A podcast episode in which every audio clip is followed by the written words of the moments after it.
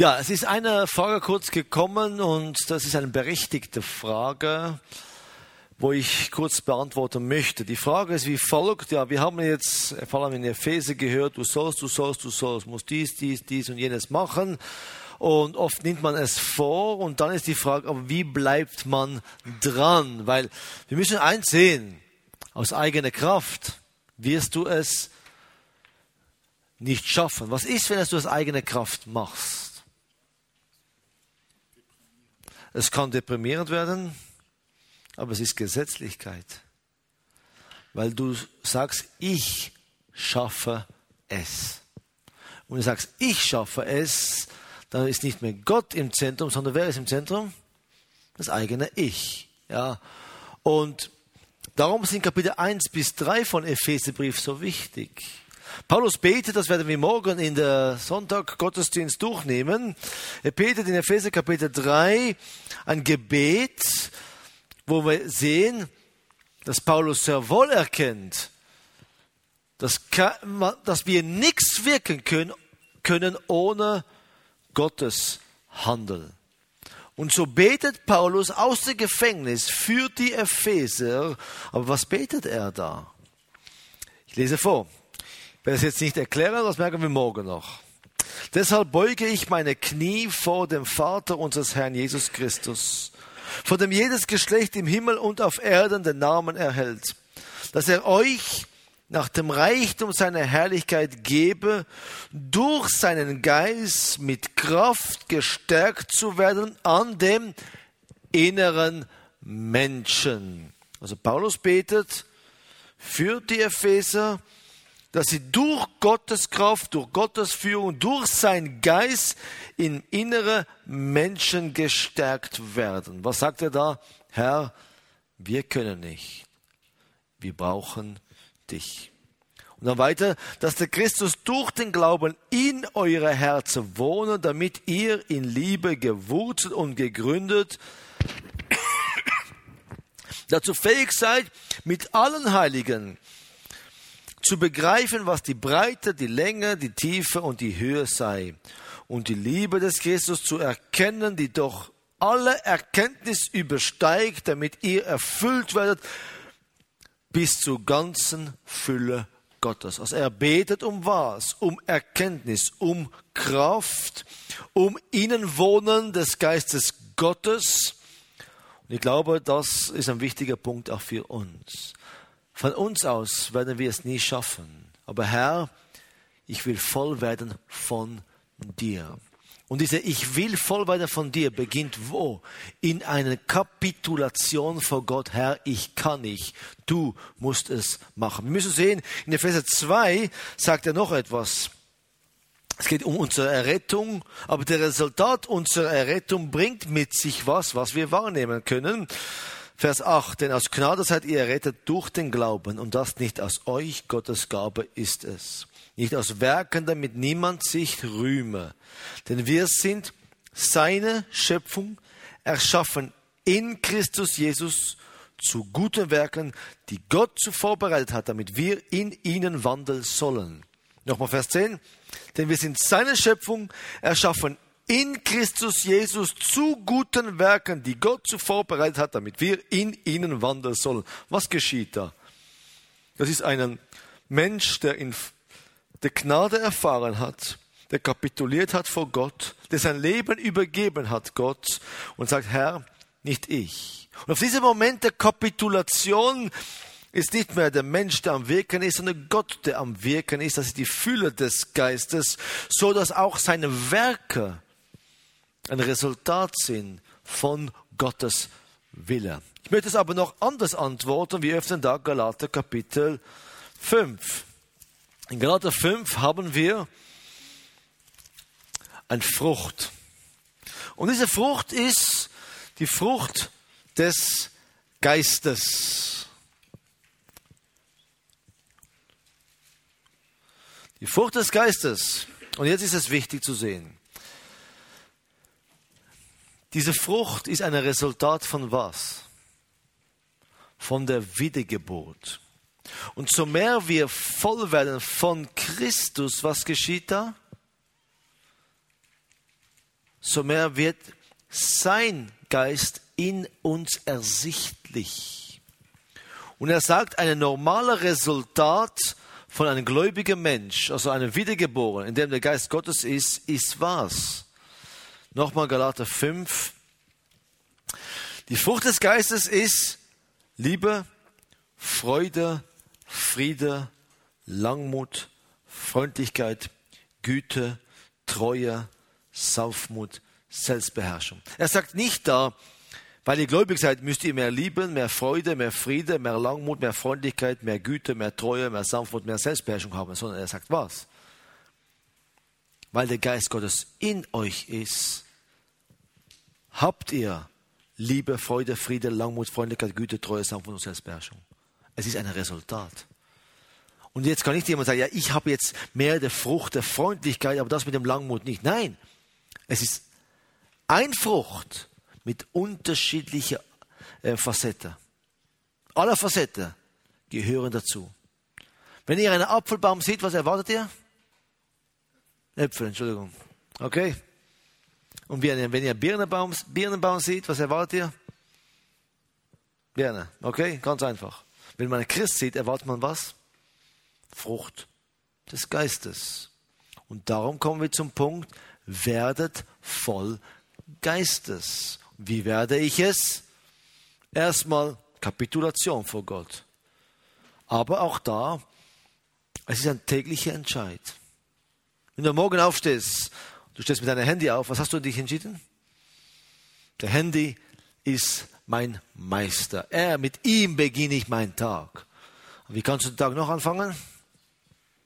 nachdem du endlich mal wach bist, vielleicht einen ersten Kaffee hast. Das ist für die ältere Generation. Mit Gebet. Deine Begegnung mit Gott. Du legst den Tag bewusst vorm Herrn. Der Psalmist, der weiß es ganz gut. Wir gehen nochmal zurück zum Psalm 119. Und er sagt da etwas. Psalm 119, irgendwo in der Mitte folgendes. Nicht in der Mitte, gegen den Schluss.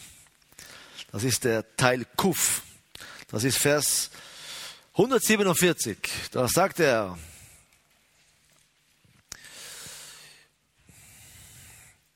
...147, ich komme den Morgendämmerungen zuvor und schreie, ich hoffe auf dein Wort.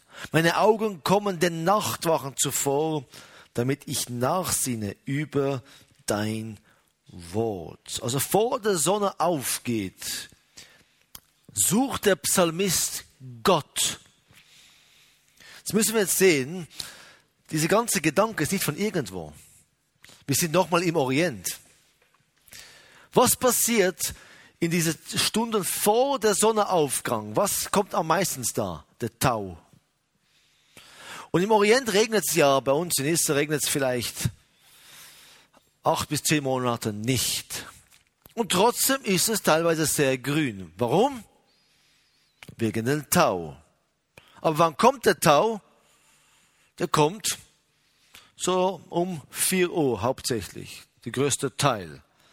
Also vor der Sonnenaufgang kommt dies für die Pflanze, was ihm Kraft gibt, für einen ganzen Tag, um zu überleben.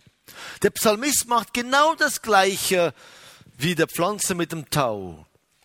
Noch er steht auf und das Erste, was er macht, er sucht Gott, der ihm wiederum dann Kraft gibt für einen ganzen Tag mit Gott. Logisch, da sind noch ganz viele andere Aspekte. Aber es ist Abhängigkeit. Bleibe in der Abhängigkeit von Gott. Und vielleicht nach dieser Wochenende wirst du nach Hause gehen und verschiedene Entscheidungen treffen. Du wirst vielleicht vieles entfernen von deinem Handy. Du wirst deine Zeit neu einteilen. Ich warne euch. Eine Woche geht es meistens. Dann kommt die zweite Woche. Und dann schleicht sich was hinein einen Alltag. Im zweiten Woche beginnt ihr gewisse Sachen zu vernachlässigen. Im dritten Woche seid ihr schon wieder im alten Muster drin. Ja, auch das geistliche Leben heißt Disziplin. Und Disziplin heißt tägliche Entscheidungen. Und Gott gibt uns die Möglichkeit. Der Geist ist in uns, aber wir müssen es wahrnehmen, was in uns ist. Und wie machen wir es?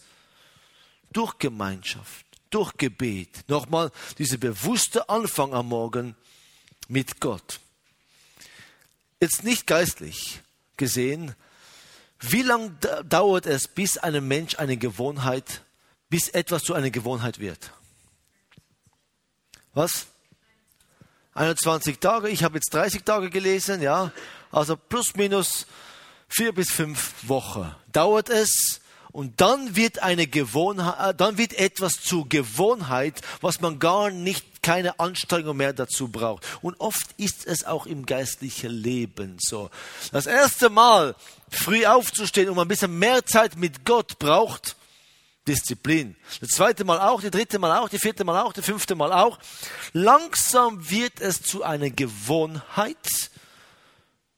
Aber dann in zweiter Woche geschieht etwas. Am Abend schaust du noch einen Film. Keine Sünde, nix.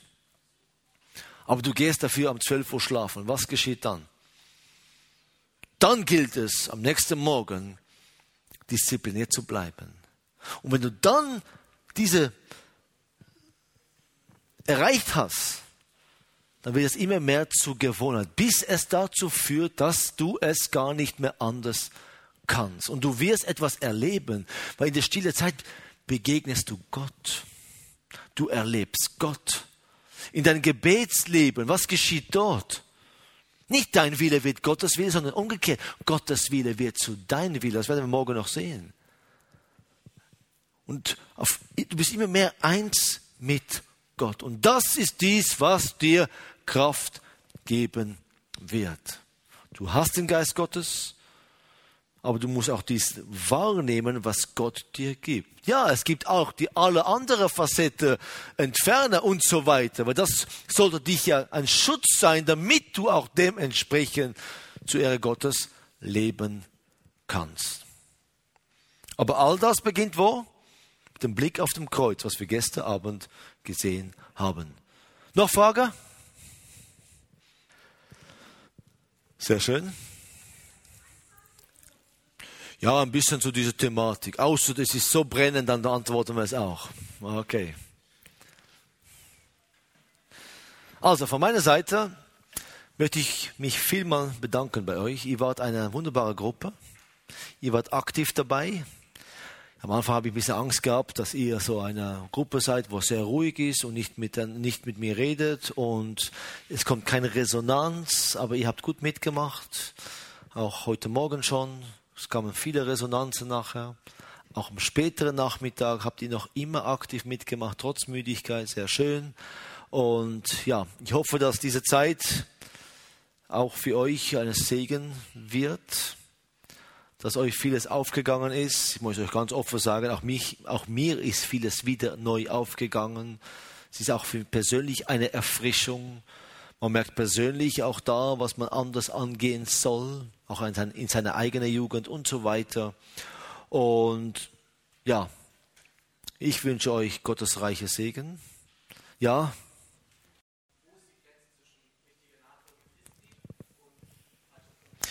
Die wirst du nicht immer sehen. Nicht immer versteht man sie. Ich kann im Zug sitzen, die größte Bibel dabei haben und lesen und du denkst, wow, das ist jetzt ein frommer Christ. Aber ich tue es, damit du es siehst.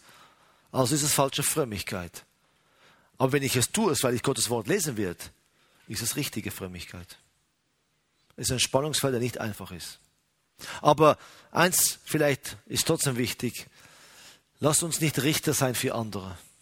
Dein Maßstab muss nicht immer der Maßstab des anderen sein. Das ist ganz fatal, weil oft wird es dann hin zu Gesetzlichkeit.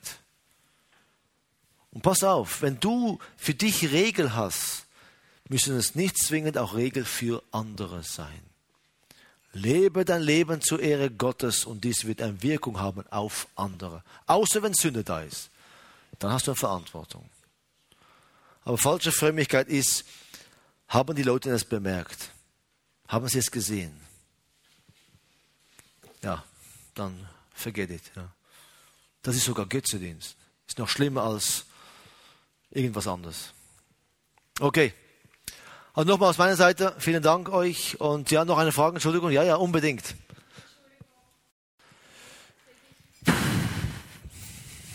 Ist gar nicht so einfach zu beantworten, weil der Kunst ist eben, Nachrichten zu finden, wo man weiß, okay, ich nehme ein weiteres Spektrum. Ich höre auch, was die anderen sagen, um ein Gesamtbild zu machen. Was Israel angeht, dann gibt es unterschiedliche Quellen, ja, aber es ist auch da nicht immer so einfach, um es richtig zu verstehen. Wir haben ja bei uns eine Zeitschrift, wo wir ein wenig probieren, Israel darzustellen, also richtig darzustellen, ja. Diese Zeitschrift dürft ihr gerne gratis abonnieren, aber sonst äh, ist es nicht einfach. Weil unsere Main Media ist tatsächlich linksorientiert und oft anti-Gott und somit auch leider anti-Israel. Ja.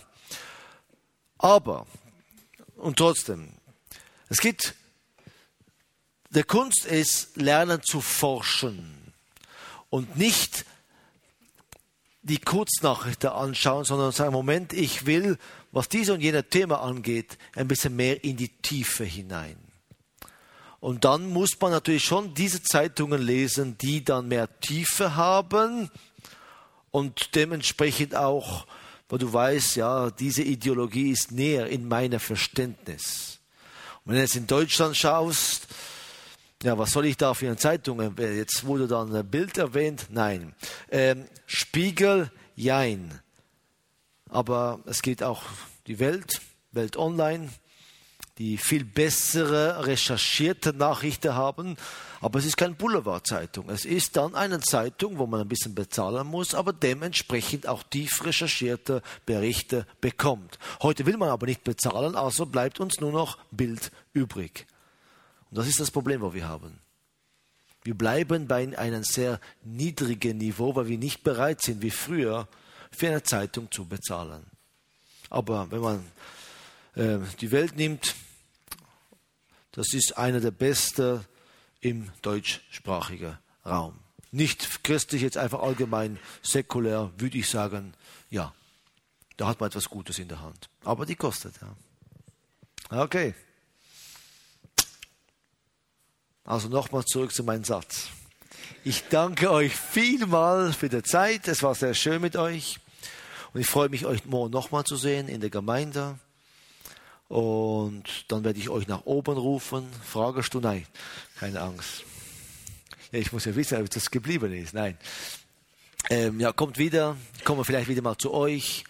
Und ich wünsche euch Gottes reiche Segen. Aber habt Mut, Sachen zu ändern, wo es eine Änderung braucht. Okay? Sucht eure Gemeindeleiter, Jugendleiter, sucht Gespräche, redet miteinander über eure Kämpfe, schämt euch nicht, damit wir miteinander immer Christo ähnlicher werden. Amen.